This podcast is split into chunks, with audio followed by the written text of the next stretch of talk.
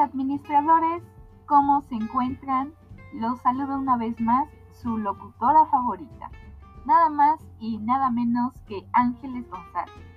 Bienvenidos, bienvenidos por cuarta vez consecutiva a esta emisión. Me acompaña como siempre mi amiga Margarita Gómez.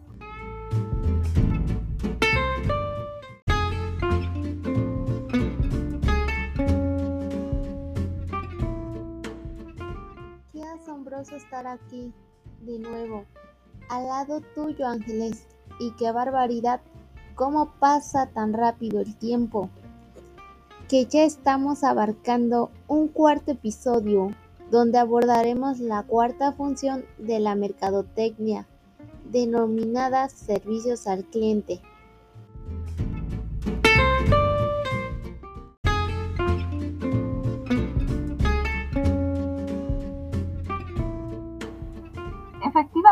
Maggie, el tiempo se pasa volando, por lo que no vamos a demorarnos en comenzar, así que sin más preámbulo, empezamos.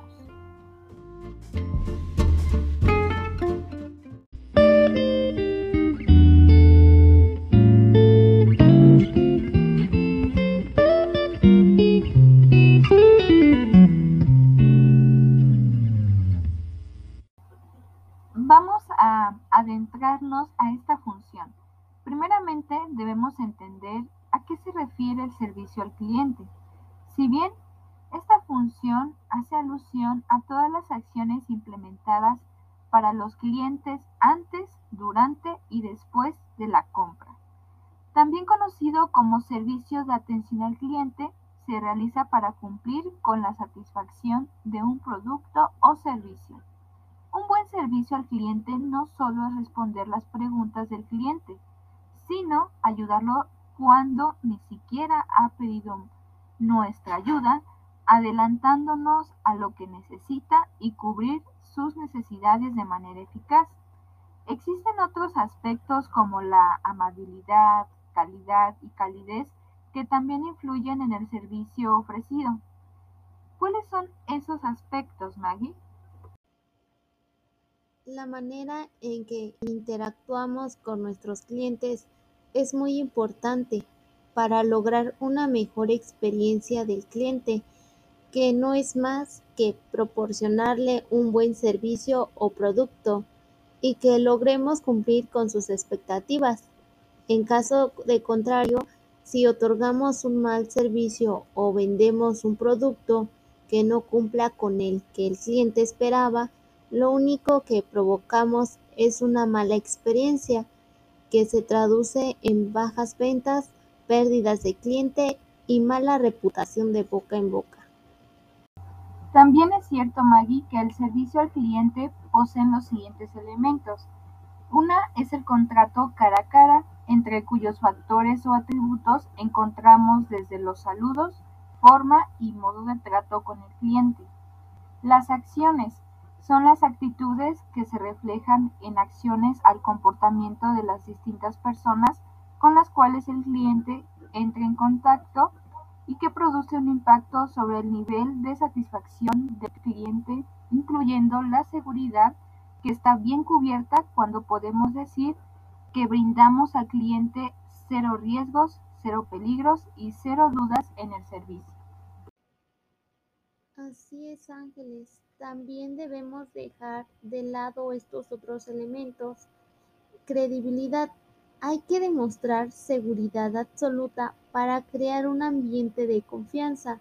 Además, hay que ser veraces y modestos, no sobreprometer o mentir con tal de realizar la venta.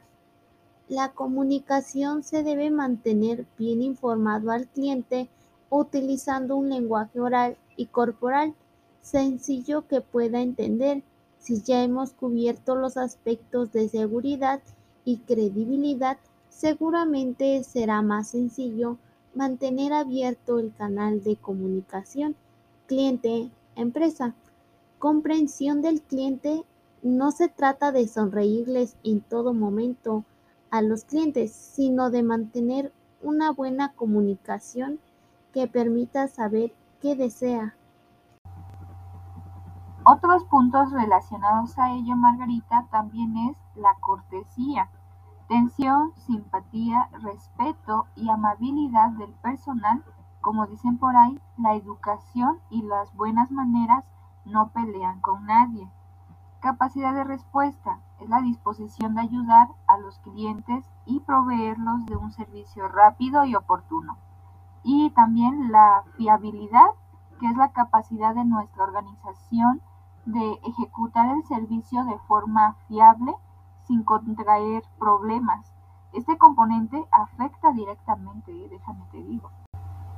Y bueno, en cuántos productos que consumimos vemos esto que estamos comentando reflejado, puesto que en las envolturas te presentan un número para atención al cliente, donde puedes dar a conocer quejas, sugerencias y tu postura como cliente en relación al producto que estás consumiendo.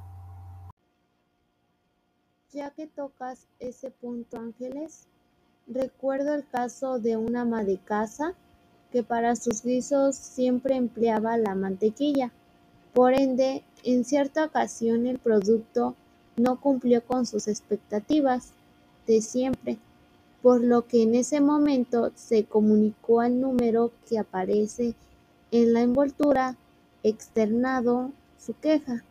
La empresa, por su parte, tomó bien la queja y en compensación vía correo le hizo llegar productos gratis, un mandil como obsequio. Realmente esto que comentamos no es solo teórico, sino práctico también.